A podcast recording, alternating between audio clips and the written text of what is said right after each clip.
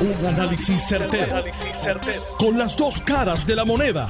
Donde los que saben no tienen miedo a venir. tienen miedo a venir. Esto es el podcast de Análisis 630 con Enrique Quique Cruz. 5 y 3 de la tarde de hoy, jueves 23 de febrero del 2023. Tú estás escuchando Análisis 630. Yo soy Enrique Quique Cruz. Y estoy aquí de lunes a viernes de 5 a 7. Miren, y ya por ahí está Dani el Machete Hernández. Y también ya mismo está con nosotros por aquí Héctor el Marrón Torres. Esta semana ha sido una semana que la podríamos llamar la semana de la sentencia federal. Lo metieron casi a la gran mayoría en en la filita de la sentencia federal por los casos de corrupción que tienen que ver con el exalcalde de Cataño, Félix Elcano Delgado. Dentro de eso, Bou Santiago, dentro de eso, los dos socios de JR Asphalt. Y ahora cae bajo acusación de fraude. Esto, esto sí que es interesantísimo. Porque este, este casito sale hoy acusan de fraude y lavado de dinero a la presidenta y a la tesorera de VIP Healthcare Solutions. Esta compañía había sido, contratada para administrar el CDT de Cataño y acumuló sobre 9 millones de dólares desde el comienzo de la administración del exalcalde Félix Elcano Delgado. Aquí se han llevado medio mundo y todo el mundo allá en, en Cataño. La acusación en contra de estas dos señoras es una cosa, o sea, estaban a través de un proceso de quiebra. Y bajo ese proceso de quiebra no le dijeron al síndico, no le dieron la información al síndico sobre propiedades, contratos y otra serie de cosas. Y ambas se exponen a mucho tiempo en la cárcel también. Otra, otra compañía más, otro lío más en Cataño. De verdad que esto de Cataño, miren, es una cosa, es una cosa dantesca es una cosa de loco. Es un esquema de, corrupción por todos lados, por todos lados. Este individuo llegó allí como el barbarazo que arrasó con todo. Y esta semana, pues, fueron a sentenciar a Bo Santiago, el que le regaló los Rolex y las vainas y las orobetas, que tenía un montón de contratos, él fue el que le alquiló la guagua esa eh, carísima. Y, hubo un incidente en un cuchifrito ahí, entre ellos dos, y la jueza pues no tomó eso en consideración para meter a Bo Santiago preso inmediatamente. Pero también le llamó la atención al Cano Delgado. Y esta semana también sentenciaron al ex representante Néstor Alonso. A ese le metieron 63 meses. O sea, a Néstor Alonso lo sentenciaron más tiempo en cárcel, siendo no vidente, que a la gran mayoría de toda esta gente que han estado involucrada en los líos estos de los millones de Cataños. Eh, y eso es algo que es un mensaje que tanto el sistema judicial federal, porque los jueces son los que sentencian, como Fiscalía Federal siguen enviando. Si tú cooperas, si tú te entregas, si tú no vas a, litigar el caso hasta el final, pues tú vas a salir con una pena un poquito más, más light, más liviana. Y en este caso de Néstor Alonso, pues mira, le metieron 63 meses. Va a cumplir aproximadamente como el 80% de, de eso. Pero no mostró eh, arrepentimiento. Su abogado, el licenciado Michael Corona, muy capacitado, dice que él no podía pedir perdón porque él se mantenía que él no cometió esos hechos. Sin embargo, un jurado unánimemente lo, encontró culpable. Y el, y el, el juez Arias Marsuach eh, se expresó allí y dijo, y cito, al que se le da mucho, mucho se le pide.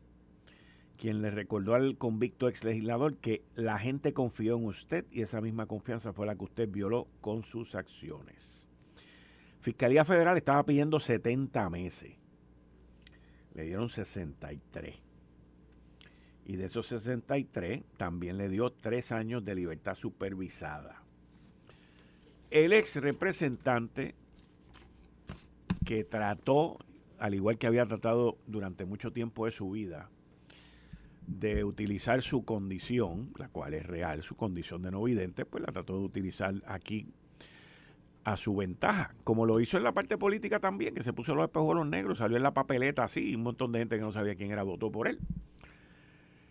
Pero él eh, dijo lo siguiente, que no pase de ser un castigo que se convierte en una sentencia a muerte pensará que es una exageración, pero no me pueden garantizar la seguridad. Pero no me pueden garantizar la seguridad. Mientras, pero no me pueden.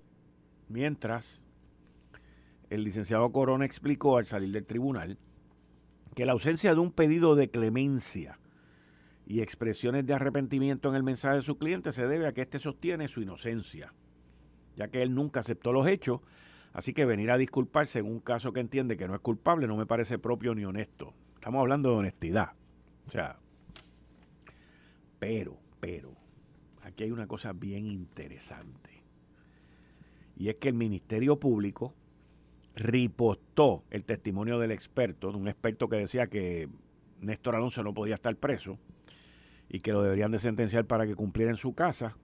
El Ministerio Público ripostó con un experto, con, el, con, un testimonio de una persona experta en, este, en esta situación, de Vanessa Schonwolf, quien ocupa el cargo de manejadora de casos del Centro de Detención Metropolitana en Guaynabo y quien explicó que el sistema carcelario federal ofrece acomodos especiales y tiene la capacidad de brindar dentro de algunas instituciones todo instrumento que una persona con discapacidad requiera.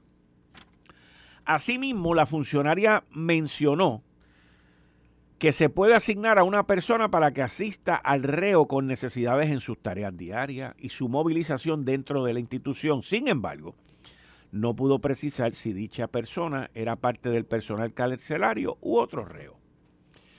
Wolf confirmó que del universo de los reos a nivel federal solo 37 son no videntes y que no hay una cárcel en este sistema diseñada específicamente para albergar personas ciegas, pues seguro que no, igual que hay otras discapacidades que las cárceles no están para eso, pero el sistema carcelario les provee las ayudas. Aunque algunas instituciones tienen espacio para albergar personas con discapacidad. Todo esto fue parte de los argumentos para que trataran de sentenciarlo a él de que él cumpliera su sentencia en su casa. 758-7230. Ese es el teléfono a llamar. 758-7230. ¿Usted cree que fue lo correcto que lo sentenciaran a una cárcel? ¿O usted cree que lo debieron haber enviado para su casa y que cumpliera en su casa? Si me llama, me dice casa o cárcel. 758-7230. 758-7230. Buenas tardes. Buenas tardes, Quique. Buenas tardes, cuéntame. Hola, Carlos Figueroa. yo soy ciego y de hecho fui alumno de tu mamá. Yo te ah. quiero, yo te digo que él tiene que cumplir porque si él siendo ciego robó y cometió el delito, que cumpla ahora como cualquier hijo de vecino. Es, es, ¿Sabes? Así que yo creo que estuvo muy bien que lo mandaran para la cárcel. Carlos, qué gusto escucharte y que me recordaras a mi madre, te lo agradezco. Sí, tu mamá para mí es un ser humano bien especial. Muchas gracias, Carlos, muchas gracias. Gracias a ti. Bien. Ok. Bien, eso, eso tiene que ver con que mi mamá por muchos años fue maestra de niños ciegos en el Instituto Loaiza Cordero y daba clases de inglés en braille. Yo me acuerdo de eso. Yo me acuerdo de eso, era pequeñito, pero y me acuerdo de Carlos también. Cuando escuché la voz de él, me acordé de él y se lo agradezco muchísimo. Buenas tardes, ¿casa o cárcel? Muy bien, muy de acuerdo, que cumpla en la cárcel. Gracias. Muchas gracias, muchas gracias. Buenas tardes, ¿casa o cárcel? Sí, buenas tardes, cárcel. Cárcel, muchas gracias por escucharnos. Buenas tardes, ¿casa o cárcel? Ah, bájame el radio, please. Buenas tardes, ¿casa o cárcel? Buenas tardes, ¿casa o cárcel? Cárcel, cárcel. Muchas gracias por escucharnos. Buenas tardes, ¿casa o cárcel? Buenas tardes, Quique Rivera de Conérico. Rivera, buenas tardes. Buenas tardes, buenas tardes a los muchachos que tiene ahí de... Sí, aquí está el Marrón Torres y Daniel Machete Hernández. Tremendo, los dos son tremendos. Mira, yo te voy a decir una cosa, el que la haga, que la pague, cárcel. Cárcel. Muchas gracias, Rivera, saludo por allá. Buenas tardes, ¿casa o cárcel? Quique, Rivera y familia suya tienen el mismo timbre de voz. Dime, ¿casa o cárcel? Que, no, que rehabiliten las cárceles. Que rehabilite, pero en la cárcel. En la cárcel. Muy bien, muchas gracias. Buenas tardes, ¿casa o cárcel? Buenas tardes, ¿casa o cárcel? años de cárcel. Sí, adelante. Dos años, tres, ¿Casa o cárcel? tres años de cárcel y dos en su casa. Cárcel entonces. Tres años de cárcel y dos en su casa. Muchas gracias y gracias por escucharnos. ¿Casa o cárcel? Buenas tardes. ¿Casa o cárcel? Buenas tardes. ¿Casa o cárcel? Cárcel. Muchas gracias por escucharnos. Buenas tardes. ¿Casa o cárcel? Rubén, en la casa. En la casa. Este es el primer voto. Este es el primer voto de la casa. ¿Casa o cárcel? Cárcel, pero fue excesivo lo que le hicieron. ¿Fue excesivo? ¿Por qué? Cuéntame. Sí, el, el- Quique, el alcalde mío de Guayama, dice que se robó más de medio millón y le echaron tres años y medio nada más. Sí, porque... A pero, te voy a, pero te voy a explicar, te voy a explicar. Porque el alcalde tuyo de Guayama fue y cooperó y no litigó el caso como lo hizo este. Ese es el mensaje que están mandando. Por eso fue que le ¿A metieron... quién metió preso el alcalde de Guayama? ¿Cómo? Él, él cooperó. Usted dice que él cooperó. Sí, él ¿A cooperó. quién metió preso? No, él, él- él se entregó cuando pasó lo de JR Asphalt, porque lo de él tenía que ver con el asfalto. Él fue, levantó las manos y se entregó. Y Bueno, no litigó, no, no litigó el asfalto ya caso. los habían, No litigó pero el ya caso. la gente del asfalto los habían acusado. No, no, oye, yo- admitió que se llevó más de medio millón de dólares. Yo, yo, 11 años. oye, yo, yo entiendo tu punto, pero te estoy diciendo cuál es el punto de los federales. Sí. Pero gracias, gracias por escucharme. Ok, mi hermano. Bien, un abrazo. ¿Casa o cárcel? cárcel, si como quiera no va a ver dónde está. Muchas gracias por escucharnos. ¿Casa o cárcel? cárcel. Pero, Quique, yo, yo entiendo que es injusta la, la sentencia. Aquí, aquí hay políticos que lo han hecho peor y han cogido menos años que él. La- casi todos los que están en el caso de Cano Delgado van a coger menos. Inclusive, mira, Cano, lo más probable es que ni vaya a la cárcel. Hizo barbaridades, pero cooperó y metió un montón de gente presa. Ahora, vamos a estar pendientes de, de- de Mayagüez, que tiene nueve millones desaparecidos por ahí, a ver cuánto le echarán. Vamos a ver, vamos a ver. Muchas gracias por escucharnos. Gracias, Bien, un abrazo. Caso cárcel. Quique, cárcel, y concuerdo con todas las personas que dicen que esos casos que negocia eh, federal, el gobierno federal, eh, están mal adjudicados porque esa gente le robaron el dinero de los contribuyentes. Muchas gracias. Estoy, estoy escuchando ese, ese, ese argumento bastante a menudo en esto. ¿Casa o cárcel? Ah, desde Quebec, Canadá, cárcel. Desde Quebec, Canadá. Saludos. ¿Hace frío? ¿Hace frío por allá? Sí, sí, está frío, pero aquí nosotros siempre escuchamos su programa, Don Quique Noti1, a los martes, a Ronnie Jarabo y, y Tomás Rivera. que Nosotros ah, ah, siempre Estamos- estamos, con ustedes. Estamos bien, estamos bien, estamos bien. Muchas gracias. Yo una vez estuve en Quebec, preciosa ciudad. Muchas gracias. Sí, sí, está frío, muy bueno. Muchas gracias, muchas gracias. ¿Viste? ¿Viste? Dani, happy birthday to you. ¿Caso cárcel? Irizarry de Barceloneta, cárcel, porque si el Abel Nazario, que fue menos, lo, va a cumplir cárcel, pues que también sea cárcel para él. Gracias. Muchas, muchas gracias, muchas gracias. Bueno, prácticamente un solo voto a favor de que no fuera en la cárcel. Mucho comentario. Daniel Machete Hernández, con eso te doy la bienvenida. Héctor El Marrón Torres está por aquí también. pero mucho comentario de que la gente dice, tú sabes, que la condena fue excesiva, que hay otro montón de gente, lo cual es verdad. Porque le dieron cinco años.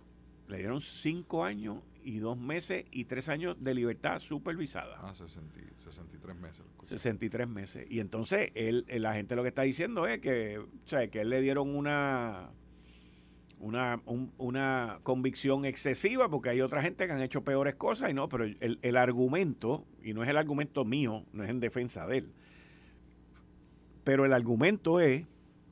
Salí López no se robó nada y le echaron 12 años. Salí López no se robó nada, porque en el caso no le publicaron robarse nada. No, aceptó una cartera Y le dieron 12 años. 12 años. Porque lo litigó también. Sí. pero el, el, apelativo la sacó. Sí, sí, pero los, pero los el Tribunal Federal. El de Castrofont, que está sonando mucho por ahí, fue un caso que lo que se estaba ventilando era que, que vendía la aprobación y las confirmaciones de los fiscales y los jueces, los puestos, y lo que le dieron fue cinco años. La gente lo que dice es que, comparando con todas las sentencias que han habido esta semana, pues que este hizo menos y le cayeron más. Pero fue porque este litigó el caso. Ese es el mensaje que los federales y tanto Fiscalía como todo el mundo están... Pero este era el que le pagaba al Cano, ¿verdad? ¿Cómo? Este era el que le pagaba a los chavos al, al Cano. No, el que, el que estamos hablando ahora es Néstor Alonso, que es el ex ah, representante, que le echaron 63. que le pedía el que le pagaba al Cano, le, le, echaron como dos años. Al otro le echaron dos años. Al otro, como dijo uno, uno también aquí, oye, al alcalde de Guayama no le tiraron con tan duro como este. pero es que toda esa. Valle, que fue más o menos el mismo caso, le echaron dos años y pico. Pues que toda esa gente levantaron las manos. exacto, sí. Y eso en las guías federales tengo entendido que, por nivel de puntos, pues tiene unos atenuantes. Exacto. Porque le evita al Estado el costo de ver el caso. Exacto. Exacto. Y esto aquí no, no funcionó. Y lo de que cumpliera en su casa tampoco le funcionó. La cosa, y hoy cae otra compañía más acusada de fraude y lavado de dinero, también del municipio de Cataño, VIP Healthcare Solutions. Es un desastre lo que ese individuo hizo ahí, oíste. Es una cosa bárbara, por todos lados, en la brea, en la salud. Está bien fuerte, de verdad. No, bien fuerte. Oye, y, Cataño, honestamente, te tengo que decir, no saca los pies del plato. Es una cosa impresionante. En Cataño hay mucho chavo. Sí, no, ya Es un municipio pequeño con un presupuesto enorme. Cataño es un municipio pequeñito. Cuidado si no es el más pequeño después de Culebra. Y con un presupuesto enorme. Tiene muchas empresas allí. Recibe también este los arbitrios de, del petróleo que tiene la planta de energía eléctrica allí también. Se recibe mucho chavo. Pues, mano, para ir preso todo el mundo. Vamos a ver qué pasa. Cuando llegue el momento de sentenciar al Cano, también el momento de sentenciar a Oscar Santamaría. Hay que ver a dónde llega eso también. ¿Ve? Porque ellos negociaron. a mí lo que me duele, y, y, hoy lo estaba discutiendo en televisión, un programa que participé también, es que este asunto de la corrupción va más allá de los políticos y como tú dices, en empresas privadas, Aquí han habido redadas cogiendo médicos que les roban el Medicare, a la IARES, este, que no tienen nada que ver con la política. Y es, es, un, es, un, es un problema social donde, donde no quisiéramos que llegara a esa este, mentalidad derrotista de que pues esto es un país corrupto, aquí todos los políticos roban, todo el mundo es pillo. Y eso sí, de, de, verdad es lamentable porque lacera muchísimo el servicio público y la gente ya da por sentado de que cualquiera que se meta a la política es un pillo, un ladrón, es un corrupto y eso por lo menos a, mí me, preocupa y me causa dolor porque no, todo el mundo funciona de esa manera. Realmente la corrupción es un problema, pero va mucho más allá de la política o del gobierno. Es un, es un problema social que todo el mundo está buscando dónde. Y aquí lo que vemos son empresarios chantajeando políticos o, y funcionarios públicos mal pagos para darles un poquito del chenchito y ellos hartarse de dinero. Y perdemos esa perspectiva son empresarios, son contratistas que quieren llevarse los contratos a como de lugar y chantajean a esos servidores públicos que muchos de ellos cobran 1.200, 1.300 pesos mensuales, ¿verdad? Que, lo cual no justifica, pero se ven en una necesidad y los eh, contratistas y la gente de afuera se aprovecha de eso. Y le venden al gobierno los servicios o los bienes al doble, al triple del precio más caro con la excusa de que el gobierno se tarda en pagar para después repartirle chavos a la gente que le dan los contratos. Y tan pillo es el que está en el gobierno que acepta el soborno como el que va a donde el funcionario público a ofrecerle el soborno. Tan pillo y tan corrupto. Pero aquí protegemos al privado porque ni en los ni en los informes del Contralor quieren poner los nombres de los empresarios privados que chantajean a los funcionarios públicos y los corrompen y le dan los chavos. Pero en este caso en específico de Félix Cercano Delgado, tanto el privado como el público, pues han cooperado y van a salir tranquilos. Y se supo en ese caso de Santa María porque era una persona bien ligada a la política. Aquí ha habido empresarios que han hecho exactamente lo mismo y hasta el día que van a la corte no sabemos quiénes son. Esa es la realidad. Pero están cooperando lo que tú mencionas. Bueno, pues es que el, sistema está hecho para eso. Por eso te digo, el sistema está ahí. Porque el político recibe 30 o 40 mil pesos y vuelvo y digo, no los estoy justificando. Pero el privado que lo chantajeó se llevó medio millón de pesos. Sin embargo, la justicia lo que está buscando es el coger al político. Pero el empresario es igual o más responsable porque muchas veces el origen del chantaje es del privado que va a donde el funcionario de gobierno a ofrecerle dinero. ¿Y qué se supone que haga el funcionario de gobierno? Que le diga que no. Claro, por pues, supuesto. Por supuesto. Y si le dice que no, nadie se, mete supone en que la justicia sea igual de severa con el privado también, que le ofrece los chavos al funcionario público igual de severa. Y yo entiendo que hasta cierto punto, en este caso en específico, Sí lo, sí lo fueron. No lo es severo, pero ese es el sistema. O sea, el sistema que han implementado aquí es, y eso viene desde que Douglas Les venía a este programa, que decía, si me llaman, yo los busco, no tienen que comprar cepillo de dientes. vamos a dar pon. Los vamos a dar pon y los vamos a tratar bien. Pues eso es lo que ha pasado aquí. Eso es lo que ha pasado aquí. Con eso le doy la bienvenida a Héctor El Marrón Torres. Buenas tardes, Héctor. Saludos. Saludos. Pero mira el caso reciente de Sixto George. Anthony Maceira era el funcionario público, es el que va a las autoridades, es el que eh, levanta bandera por, lo querían por matar. que están haciendo. Y lo querían matar. Y, lo querían crucificar en la plaza. Exacto. Pues a, eso es a lo que voy. Sí, y lo querían crucificar. ese es el mejor ejemplo. Mira a dónde voy. ¿Ves? Simplemente porque era el funcionario público él, pero era él a quien habían tratado de chantajear y sobornar. Y lo querían linchar. Lo querían linchar. Y había medios de prensa que lo estaban linchando. ¿Eh? Y cuestionándolo. Y cuestionando. ¿Ves? Para que tú veas. Entonces, ¿dónde está la doble vara? Exacto. Voy a una pausa y al regreso sigo con ustedes aquí en Análisis 630. Yo soy Enrique Quique Cruz. Estoy aquí de lunes a viernes de 5 a 7. No veo nada, no veo nada por ahí. Hoy los jueves. No veo nada, no veo, no veo lazos, no veo bomba, no veo nada. No, es que aquí no es, tenemos un sitio, un, lugar privado. El Delgado dijo esta mañana que me felicitó que tú me tenías un regalo. Correcto. Yo espero que le haya puesto algo para el regalo también. No, él, puso el anuncio. él puso el anuncio. Voy a una pausa, regreso inmediatamente con Daniel Machete Hernández, Héctor El Marrón Torres. Yo soy Enrique Quique Cruz y estoy aquí de lunes a viernes de 5 a 7. Regreso en breve. Eh, estás escuchando el podcast de Noti1. Análisis 630 con Enrique Quique Cruz. 5 y 31 de la tarde de hoy, jueves 23 de febrero del 2023. Tú estás escuchando Análisis 630. Yo soy Enrique Quique Cruz y estoy aquí de lunes a viernes de 5 a 7 Continúo con Daniel Machete Hernández y con Héctor El Marrón Torres. También con nosotros en cabina está el representante Ángel Mato. De agregado por media hora. Saludos a todos. Quique, gracias por esos boletos. Te votaste. ¿Vas a ir o no vas a ir? Para que si no se los pase a Ángel. Te votaste. Papá, esto no hay quien me lo quite. Ok, bueno. República Dominicana contra Puerto Rico, ahí tiene. Ay, papá, te votaste. En el World Baseball Classic, para que vaya. Oye. Viste, hay que darse a querer. ¿Sí? Yo te digo. Con los pasajes, lo, único que tú tienes que pagar es el hotel. Eso no se lo regalan ni a ni a Rosario, ni a este Carmelo, ni a ninguna de esa gente que están por la mañana. O sea, acá. Ahí lo tienen para que vaya. En el gabinete. Muchas gracias. Bueno. Enviaré fotito. Bueno, bueno, bueno. Eh, estamos hablando de lo de, de, esta cuestión de lo de... ¿Cómo ustedes ven la sentencia contra el ex representante Néstor Alonso. Yo hice un sondeo ahí de teléfono, cogí más de 20 llamadas, una sola llamada. Dijo que debió haber sido en la casa. Todos los demás que cumplieran, inclusive llamó un no vidente que fue alumno de mi mamá, que tú lo oíste, y dijo, no, falló, que cumpla. Trataron de crear una historia de que él no podía, de que esto, de que el sistema no estaba, que para aquí para allá el sistema trajo una experta allí que dijo, no, en el sistema hay 37 no videntes, se le da el apoyo, se le da el acomodo y que cumpla 63 meses. Pero no hablemos de la, de la condena, sino casa o cárcel. Uno a la vez, porque, chacho, forma un reguero aquí.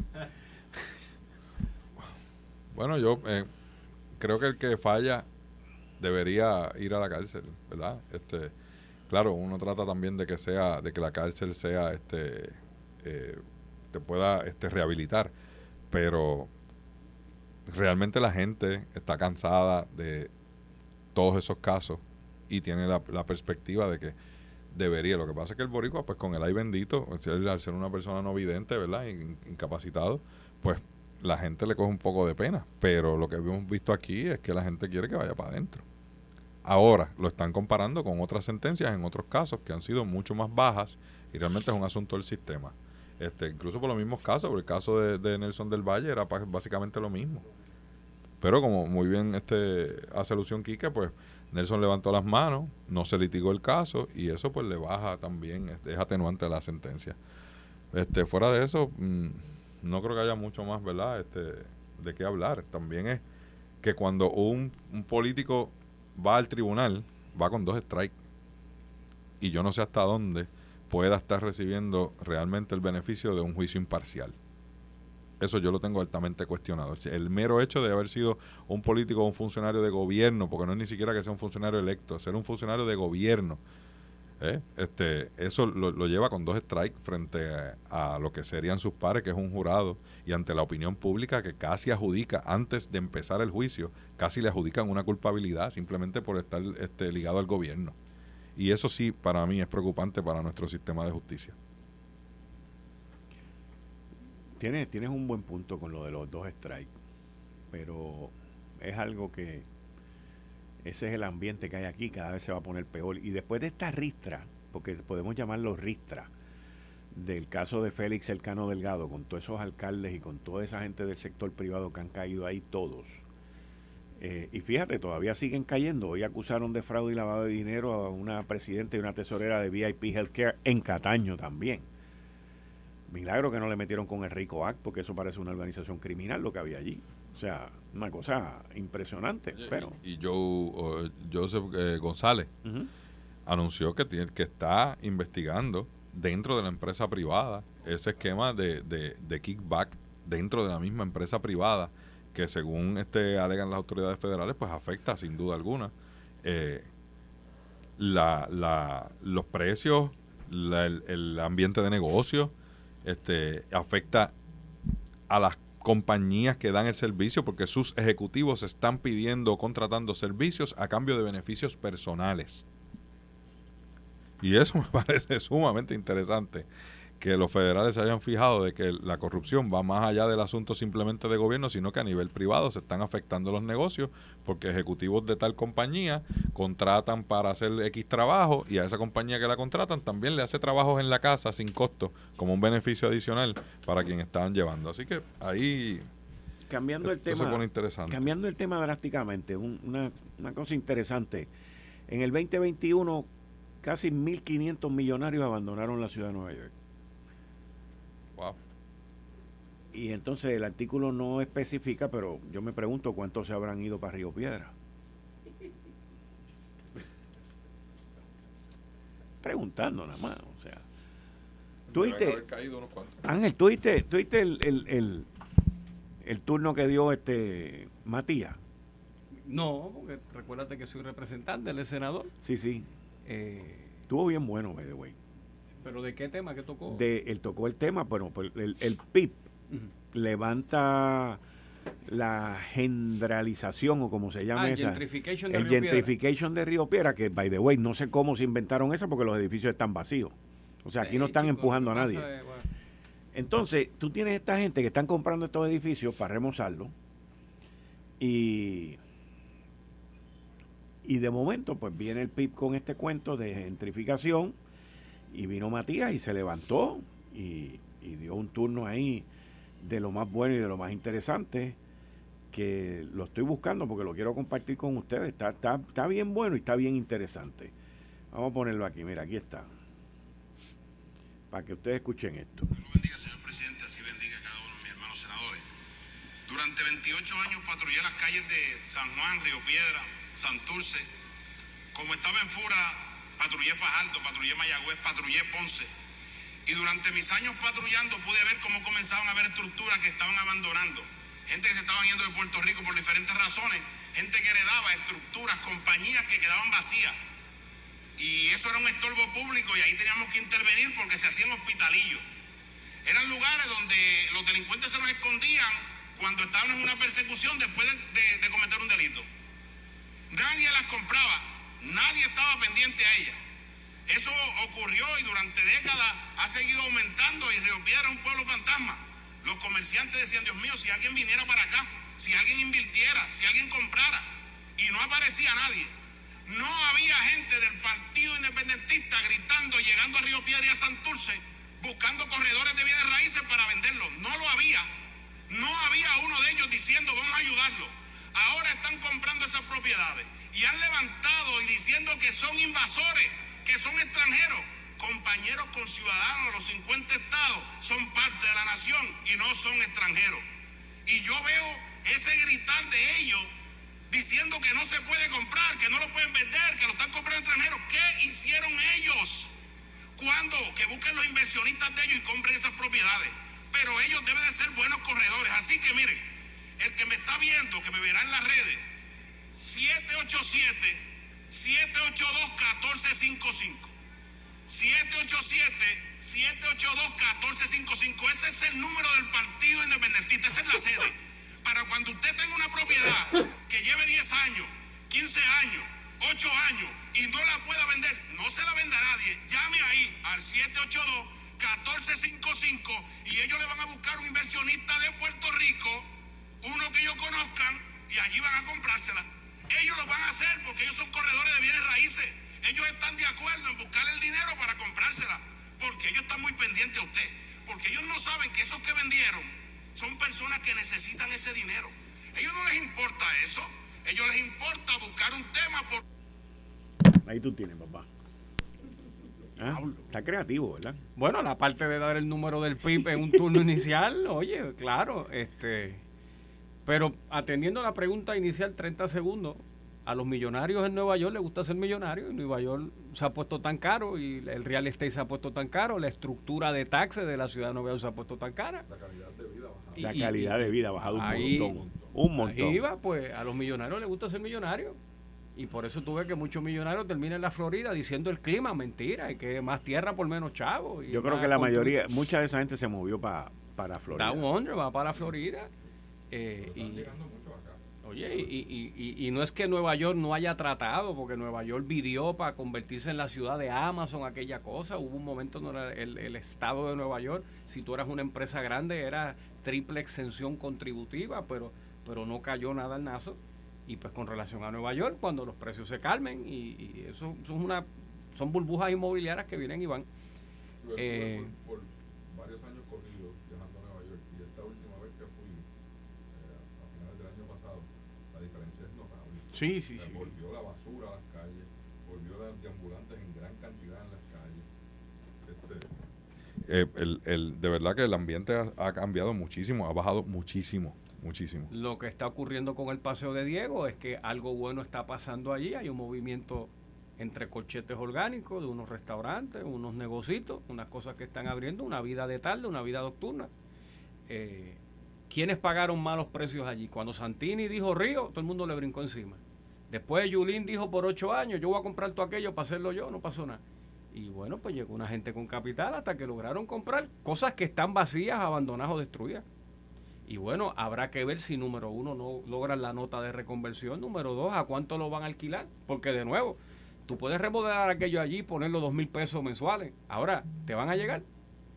Yo creo que ellos mirarán la Universidad de Puerto Rico, mirarán la primera vivienda como esa opción, porque siempre, recuérdate que ya la generación del que compró un apartamento, después se mudó una casa, después compró la casa grande, más una cosa en Palma y un canto de tierra en Jajome, ya esa gente no, ya esa generación no está. Ahora los primeros compradores son muchos de ellos primeros y únicos compradores.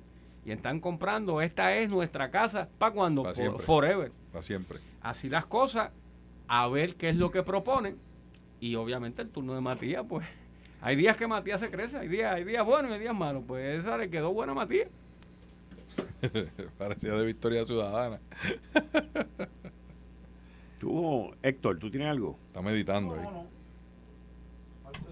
político Eso es parte del folclore político de Puerto Rico y, sobre lo de Nueva York. Pues, gobiernos demócratas, ciudades perdidas. Cuando estaba Giuliani y, cuando estaba Bloomberg, todo el mundo sabe que eh, Nueva York había repuntado, se había controlado la criminalidad. Eso es un dato objetivo. nadie, yo creo que nadie. Y Giuliani. Eso Giuliani y Bloomberg, sí. Y lo habían levantado la ciudad y ahora le han puesto contribuciones a todo el mundo. El property tax está en unos niveles ridículamente caros. y no hay nadie que le importe eso. Y me dicen que en la ciudad tú entras y es una, una nube de, marihuana lo que hay allí. Pues seguro. No, y, lo, y, lo, y pidiéndote chavo en cada esquina, en, Madison Ave, en todas las avenidas, al Parque Los deambulantes en, en, en grandes cantidades y agresivos. La ciudad pesta. Agresivo, sí. Es como cuando tú vas a Washington, que llegas en el tren que te para frente a Union Station, la peste que hay allí es terrible frente al mismo Capitolio. Eso es una cosa. Yo fui el año pasado para Labor Day, pero no fui a, a la ciudad. O sea, eh, me quedé en Brooklyn, no fui a Manhattan, fui a Brooklyn. Y el, y el ambiente en Brooklyn es completamente distinto. Brooklyn ha florecido. pero una cosa impresionante. Y los villages han mejorado un montón. Sí, Y Google hizo unos trabajos allí, se estableció allí, mejoró un montón. Pero cuando tú te vas a Downtown Manhattan... Ese, Fui a ese... El, frente, gracias, muchas gracias. Del lado de Brooklyn, que está cerca de Brooklyn Bridge, que tienen allí una cosa montada muy linda y muy bien hecha. Y nada de lo que ustedes mencionan se ve al lado de acá del río. Porque antes no se podía ir a Brooklyn. Lo que pasa es que la concentración del dinero está en Manhattan. Y entonces el target ha sido Manhattan. Y han destruido Manhattan. El, el alcalde han destruido. Ahí Calaecon se fue para Florida. Y tú, estás hablando de los millones. Yo no se necesita por nombre. Es más, John Paulson está loco por salir. Lo que pasa es que lo tienen galdeado. por las inversiones que hizo en Puerto Rico. Son la verdad. Wall Street Journal lo tiene galdeado. Tú lo sabes. Eso es un dato. A la primera que vean un tax haven eh, y que John Paulson se Pero tú sabes que van a entrar a tiro. la prensa americana de John finanzas. Paulson aquí no es ley 2022. No. Él, él aquí es. antes. ¿Ah? Pero es que él coordina el Puerto Rico Summit y todas estas cosas. Esa es la realidad. Sí, pero él nunca ha sido ley 2022 él compró barato. Él llegó aquí, tenía el billete y compró barato. Calladito por ahí. compró un millón, un billón, mil millones de dólares invirtió en el Banco Popular cuando estaba bien barato, después del 2008. Después vino y compró todas esas propiedades con frente marítimo, bien baratas también. Y le ha metido billetes y ha sacado. Así que, pero él no tiene, oye, tendrá sus decretos contributivos y todo eso, pero es como inversionista. No es como el resto de los demás que vienen aquí por la ley 2022. Así que, Héctor, a mí me gustaría, y ustedes, con ustedes también, pero me gustaría tocar el tema de, Ucrania, Rusia, que tú me has estado enviando una serie de información ahí. Putin. ¿Ah? Mañana se cumple es mañana, es mañana. Mañana se cumple el, año. el año. Eh, Biden volvió, habló hoy dijo que no los van a abandonar. Eh, Putin eh, también están los movimientos en Asia, en China. Eh, y, me gustaría tu perspectiva de, lo que está pasando por allá.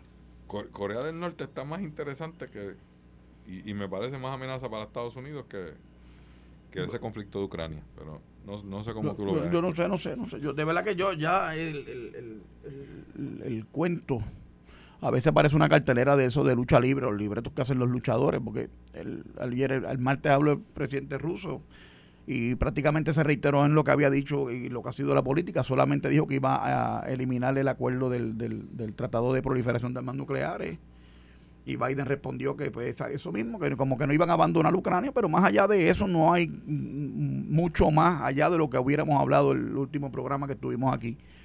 Eh, eh, y a un año del evento, pues eh, los rusos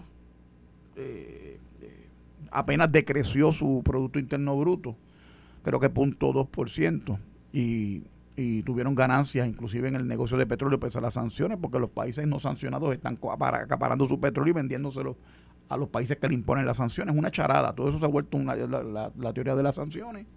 Y lo otro es lo de, lo de lo de la política de Estados Unidos. Ahorita vi que la OTAN amenazó a China porque no quieren, aparentemente, eh, Xi Jinping va para Rusia en dos semanas y, y, se comenta que inclusive pudiera haber un acuerdo para, para tipo la OTAN entre Rusia y China, eh, ¿verdad? Un acuerdo de que si tú te metes conmigo, con aquel, te, te, metes conmigo, te metes contigo y contigo y contigo y nos metemos todos a pelear. Eso es una posibilidad y si eso llegara a pasar, pues ya tú sabes que hemos alineado dos superpotencias en contra de nosotros. Gracias a una política pública, ¿verdad? De, de, querer exterminar a, a, los países eslavos, ¿no? Y, tratar de capitalizar sobre la, lo que ocurrió primero con la caída de la Unión Soviética y ahora con eh, no, la política pública de Estados Unidos no puede haber una Rusia fuerte. Si Trump hubiese revalidado, ¿tú crees que hubiese sido igual? No, no porque no hubiera habido guerra. No hubiese habido Fundamentalmente no hubiera habido guerra. Yo también creo que no hubiera habido guerra. y, el hijo de Biden estuviera preso, de, de la computadora que tiene negocios en Ucrania. Pero no hubiera habido guerra porque Estados Unidos y todo el mundo se hubiese quedado desde la grada mirando la invasión de Ucrania, ¿correcto? Seguro. Seguro. Ahí es donde yo no estoy de acuerdo. El problema es, el problema de Ucrania no es Ucrania, es el Donbass. Porque en, en Donbass es donde está viendo, donde hubo la masacre de 2014 de los, de los ucranianos de habla rusa. Acuérdate que es parte de Ucrania de la Unión Soviética, de los países que se constituyeron en república cuando cae la Unión Soviética, las aquellas tantas repúblicas que habían en aquel momento. Y esa es la consecuencia de eso. No te olvides nunca, por ejemplo, Crimea. ¿Quién le dio Crimea a Ucrania? Nikita Khrushchev, el, premier soviético, que era ucraniano. Él era ucraniano. Él era ucraniano, por eso es que se lo dio. Ahora, quiere cuál era la Kievan Rus? La guerra de Crimea, así se llamaba en los tiempos de los zares. Eso se peleó a sangre y fuego. Ese territorio, ¿cómo los países se hacen grandes? A fuerza de espada. ¿Cómo Genghis Khan en Mongolia conquistó en un momento dado de la historia un montón de tierra? Alejandro Mando, ¿cómo era? Eso era a sangre, y fuego, seguro. Esa es la historia de la humanidad. ¿Cómo Estados Unidos le ganó todo ese territorio a México? Ay, la misma manera. A tiro limpio. Porque San Houston derrotó al general Santa Ana en, la guerra eh, de Texas, eh, por el territorio de Texas y todos esos terrenos al norte de lo que era la Alta California, etcétera, etcétera. Y el general Stockton venía bajando de San Francisco y lo acapararon California también. Y después lo que el, chipito que le quedó a Arizona lo compraron a fuerza de billetes. ¿Qué rayos? Estaban quebrados y destruidos y perdidos y desmoralizados. Esa es la historia. Así es. Pura historia. Mirando desde este momento, que estamos bien temprano, las elecciones, principalmente el Partido Republicano. Ahí salió Nikki Haley, Donald Trump, Mike Pence y Ron DeSantis. Ahí tienes cuatro. ¿Cómo tú ves eso? ¿Tú crees que Trump vuelva yo, yo no, favor, yo, Trump hizo un, cometió un error político que yo creo que para mí, a, mí me excluye de poder respaldarlo, pero yo estoy a, favor de lo que Trump dice, fundamentalmente. Ahora mismo está eh, sacando, que no sé por qué no lo hizo antes, por ejemplo, denunciando los, los, las, ah, por ejemplo, hay una persona eh, de apellido, no recuerdo el apellido, y hasta Elon Musk habló de eso ahorita, que era la persona que promovió la toma del Maidán, la, que hablamos en el otro programa que tuvimos aquí, el, lunes o el martes. Lo hablamos eso aquí. Sí nosotros, la, la, gente no entiende esto y dice, ah, pero ¿por qué tú hablas así? Porque es que la historia es la historia. El golpe de Estado que sacó a Víctor Yanukovych, el presidente electo de Ucrania, lo, lo propició la CIA. Y cómo metieron senadores republicanos y demócratas, porque la tipa trabajó con Obama, pero antes de trabajar con Obama trabajaba con Dick Cheney.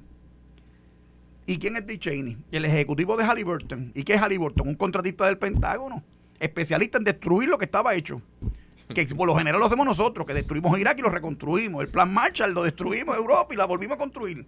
Y nuestras empresas capitalizaron económicamente con eso. Mucha Fortune 500. Esa es la historia, la verdadera historia que no se habla. A nosotros nos venden en los libros en la escuela los cuentos bonitos. Oye, la guerra de Irak para mí fue una atrocidad que ha permanecido en el olvido. Quemamos un país, quemamos la ferretería completa y la casa y todo por sacar, por matar el ratón y nos compramos un montón de enemigos en el Oriente Medio innecesariamente y fundado en una mentira. Y yo sé que tú los miras mucho, pero yo cuestiono siempre, siempre, y para mí debe morirse en el infierno 20 veces. ¿Quién? El secretario de Estado Colin Powell, que le mintió asquerosa al muente al mundo. Diciendo que en Irak habían armas de destrucción masiva y no había nada, era un embuste. E, era para ganar la opinión pública, el respaldo de la opinión pública para validar esa atrocidad. ¿Y quién fue el gran ganador? Pues los contratistas del Pentágono, igual que ahora que llevamos librando. Tú decías el otro día, no, pero Putin no ha ganado nada. Pues seguro, pero ¿por qué? porque estamos librando nosotros una guerra proxy que no es nuestra. Esa guerra no es de nosotros. ¿Dónde están las Naciones Unidas? ¿Quién voló el, oleoducto, como te decía el otro día, del Nord Stream? Porque no hacen una verdadera investigación. Para otras cosas se mueven a las millas. Estas han dejado, mira, subrepticiamente por debajo de la mesa para no mover mucho el avispero. ¿Dónde están las organizaciones internacionales, la Agencia Internacional de Energía Atómica, calladito todo el mundo? Espérate, que esto no puede ser.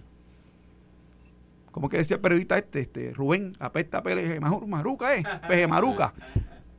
No lo quieren tocar. Son datos. Ok. Entonces, Nikki Haley.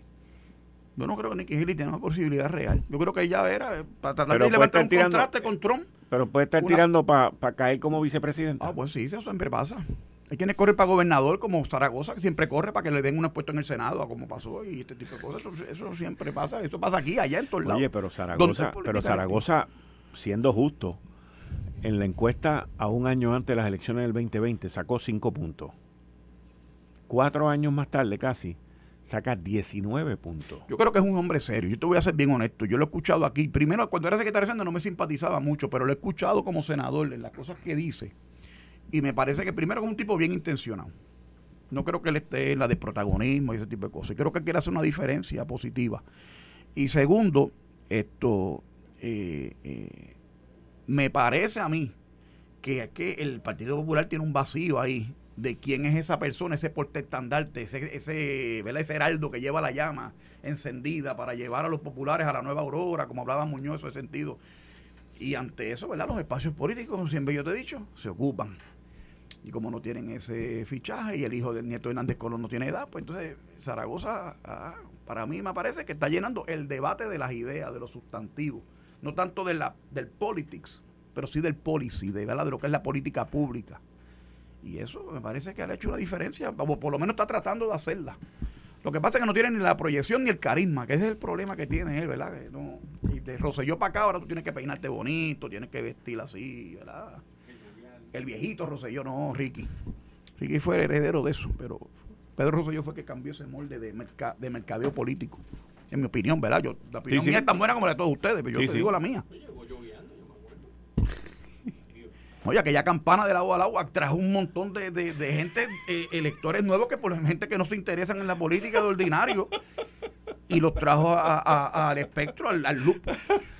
Y le, y le fue muy bien. Ah, pues pónganse, pónganse en serio. Ustedes pónganse en serio, mira. Este es pellonero y de que está riendo, mirando, mira. Estoy de aquí de agregado. El micrófono para el pengo. Pedro lo sé yo. y aquello, olvídate. Arranca a coger. pero, pero es un dato. Pero, lo que te estoy hablando es ciencia política, eso se estudia. Yo tengo una profesora, Fran Buceda, yo no sé si te acuerdas, Ángel. Cambió la forma de hacer. Y, y, aquella señora siempre quería recoger, recoger, los videos de las campañas para analizarlo en las clases. Cambió la forma de hacer política, cambió la forma de manejar los medios, oh, de atender los medios. Cambió totalmente. la gobernación, ¿cómo se llamaba el que era el que agarró prensa y comunicaciones de Fortaleza y lo llevó por ahí para Alberto Guachet. Alberto Guachet una, vez que... No, y Ramón Flores, que fue el que corrió aquella campaña. también, sí. De Martí Flores y Prieto. Eh, eh, cambiaron la manera de tú hacer campaña política y marketeo político, o marketing político, o mercadeo político, la palabra en español. Y eso para mí fue tremendo. Y un gobierno, el otro día eh, hay un video por ahí que me enviaba un amigo de cuando él ganó, cuando se llegó la, ¿verdad? Él llegó con un aura. Él recogió como la voluntad de un pueblo, incluyendo por propios populares del gastado liderato de Romero y Hernández Colón, que ya llevaban eh, en el estelarismo de la política 20 años. 20, 25 años. Entonces llega este tipo nuevo, flaco, atleta, eh, eh, medio bonito, ¿verdad? Para, para, para la generalidad de la, de la población femenina. La mujer ya se descollaba, participaba. Es la mayoría hoy, definitivamente, del mundo electoral, de la población electoral. Y cambió unos paradigmas. Y esos paradigmas están hoy, hasta el día de hoy. Bueno, hasta las criticaron muchísimo, por ejemplo, las políticas que él implementó, pero todavía hoy viven. La tarjeta de, salud. Hoy le llaman plan vital, pero ¿quién fue el que cambió ese modelo del plan Albón y llevarlo cambió La forma de gobierno. Estábamos hablando de política, cambió la política, cambió la forma de gobierno, porque sin duda alguna empezó con las privatizaciones y las realizó en un momento en que el sindicalismo estaba fuerte, fuerte todavía. O sea, la la IETEL era que se llamaba una de las uniones, este, estaba, habían como tres uniones en la telefónica, er, era en aquel momento aquellas protestas, la gente pasaba y le llevaba comida y dinero a los unionados para que se mantuvieran en los portones y protestaran allí por el patrimonio nacional y a palo limpio lo sacaron de allí, vendió la telefónica y se acabó. Y empezó esa cultura de privatización a cambiar el paradigma de los puertorriqueños que siempre había sido pro unión y, y pro trabajadores. Esa es la verdad. Y ese era el, fundamento de la sociedad hasta ese momento. Bueno, él le Pero dio eso es liderato. Él le dio paso a la sindicalización de los empleados públicos. Eso es liderato. Hernández Colón trató de venderla y si hubiera podido vender, yo estoy seguro hubiera vendido también. Él fue que la compró. Las navieras las compró también. Y Rosselló las vendió. pero fíjate que era un debate político partista, pero un debate de política pública, de cuál es el rol del gobierno en la sociedad. ¿Y hacia dónde iba el país en ese momento? Y entonces se tomaban decisiones. Yo soy de los que creo la de Rosselló, por eso soy PNP. Porque, por ejemplo, yo no creo que el rol del Estado es tener compañías de naviera que compitan con empresas del sector privado. El PNP nos vendió que había que vender las navieras porque tenía 26 vicepresidentes y entonces le vendieron a Luma para que tenga 28 privado y pago por los chavos de nosotros. No le vendieron a Luma, Dani, no le vendieron a Luma. Los contrataron, dueño de, autoridad. O sea, pues los contrataron, está bien, está peor. Bueno, pero su modelo de negocio, de operador, ellos pueden hacer lo que quieran. No, porque es con los chavos del pueblo, Lo, que pasa es que la, lo que pasa es que cuando la telefonía análoga existía, los costos de llamar de aquí a Isabela eran más ah, caros que llamar aquí a Estados Unidos. Bien brutal. Son realidades. entonces cambia la ley federal, se digitaliza todo lo de la telecomunicación. Entonces no obligaba a tener que deshacerse de, la autoridad de, la telefónica. No que había trabajado bastante bien como gobierno, no, es que trabajara mal. privatizaron energía eléctrica porque iba a ser más barato y ahora es siete veces más caro. Bueno, lo que pasa es que tú, pero, no, pero, no, porque esté privada, es por el nivel de endeudamiento que se hizo cuando fue empresa pública. un mal negocio. Bueno, no, no, no, no, pero lo que pasa es que era inevitable. Porque ¿cuál era la alternativa? Levantarla. Si tienes 10 mil millones de pesos de ahí de fondos federales. La Junta decretó unos aumentos. By the way, y eso, y eso va a afectar el promover el desarrollo económico, porque ahora Sidre se le va a complicar traer industrias aquí pagando un kilovatio hora mucho más excesivo, porque ese costo lo van a pasar al abonado. ¿Ves? Fíjate, fíjate cómo, fíjate cómo, cómo la, la rueda gira aquí. O sea, que es un problema mayor y, yo no sé lo que van a hacer, pero, pero le plantea un problema serio al gobierno y no, ya no puede subsidiarla tampoco, no puede decretar un subsidio. como pasó aquí con, la, con, la, como pasó aquí con acueducto y alcantarillado. ¿Aquí? A Sidre le acabas de dar una, contestación. Le dio la línea de contestar. Porque que lo que no ha podido hacer, que se comieron nenes crudos haciendo los cuentos esos de Noruega y de toda Europa, y que Puerto Rico podía hacer 20 mil cosas, cuando llega y se encuentra con el monstruo de la realidad, no ha podido hacer nada, pues ya Héctor le dio la contestación, es que el kilovatio ahora está muy caro, por eso no se ha podido mover. No ha traído nada nuevo. Nada nuevo. Yo pienso que ha hecho un y resolvía ¿Tú piensas Yo pienso que Manolo Sidre, te voy a decir más, yo creo que es de los mejores eh, eh, secretarios de gobierno que tiene esta administración. ¿Haciendo qué? Oye, le está haciendo lo que puede. La realidad es que Puerto Rico nos toma las decisiones. Desde que yo estoy en este programa hace como 6 o 8 años atrás. Óyeme, óyeme, lo, para empezar a comunicar. Compárate a Sidre con la secretaria de Obras Públicas, que dice que ahí están los hoyos y hay que bregar con eso. Eso sí que está mal.